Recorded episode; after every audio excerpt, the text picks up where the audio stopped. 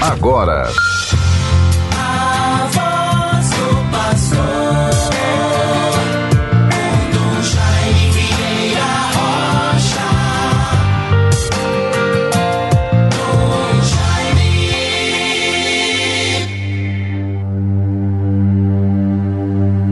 Recebemos, ó Deus, a vossa misericórdia no meio do vosso templo. Vosso louvor se estenda, como o vosso nome até os confins da terra. Toda a justiça se encontra em vossas mãos. Salmo 47, versículos 10 e 11. Meus bons ouvintes todos, da Rádio 91.9 FM, a Sintonia do Bem, como também das outras rádios que retransmitem este programa A Voz do Pastor em tantas outras regiões e comunidades do nosso estado. Deus os recompense e proteja por este gesto de generosidade atenção e serviço à causa do Evangelho, à construção do reino de Deus. E por que não dizer para o bem comum e a construção de um mundo melhor? Deus nos ajude, Deus os favoreça sempre.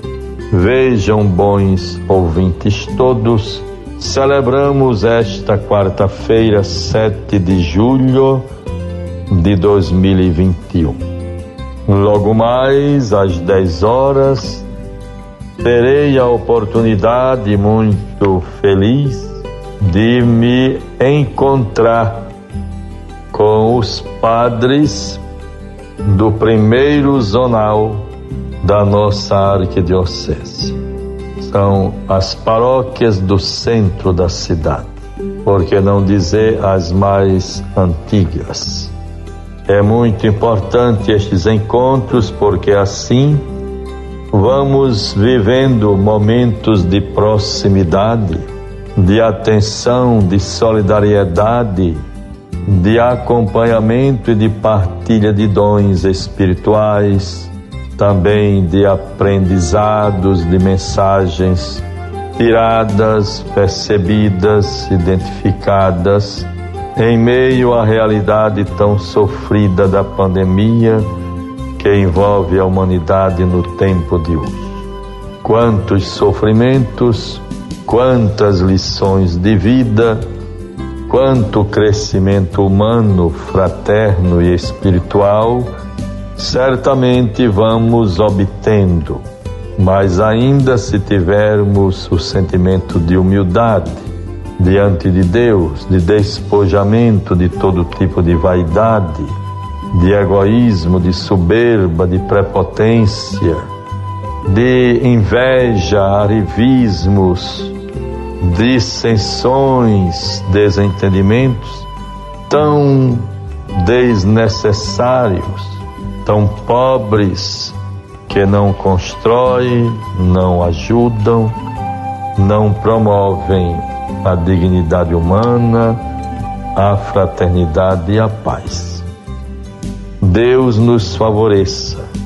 Portanto, a partir das 10 horas teremos este encontro.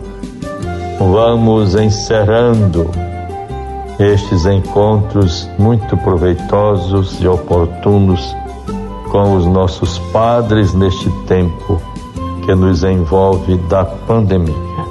À noite, às 19 horas, teremos a graça e a alegria de fazermos a abertura de um, de um círculo, de uns círculos culturais, debates. Nós vamos nos deter um pouco, fazendo uma colheita de frutos, de referências de participações tão válidas e bonitas na história do MEB. Nós vamos fazer um, um círculo de debates de cultura para lembrar os 100 anos do nascimento do grande educador Paulo Freire celebrar os 60 anos do MEB, Movimento Brasileiro de Alfabetização, de Educação Básica, Educação Popular, Movimento de Educação de Base. Tanto serviço prestou e presta ainda ao nosso país, sobretudo contribuindo para o combate ao analfabetismo. É um grande flagelo e um sinal tão deplorável de atraso, de subdesenvolvimento, e por que não dizer de descuido daqueles que são os responsáveis pelo bem comum, pelo bem-estar dos povos, pela dignidade humana de todos os filhos e filhas de Deus, todas as pessoas. Que Deus nos ajude nesta graça e nesta iniciativa. Será sempre às quartas-feiras à noite esse ciclo de debates de cultura que vamos promovendo durante este mês de julho. Bons ouvintes, vejamos agora a palavra de Deus para nós. Nesta quarta-feira, 7 de julho, vejamos o Evangelho de Mateus, capítulo décimos, versículos 1 a 7. Jesus reuniu seus doze discípulos, conferiu-lhes o poder de expulsar os espíritos imundos e de curar todo mal e toda enfermidade. Eis os nomes dos doze apóstolos o primeiro, Simão, chamado Pedro. Depois, André, seu irmão. Tiago, filho de Zebedeu.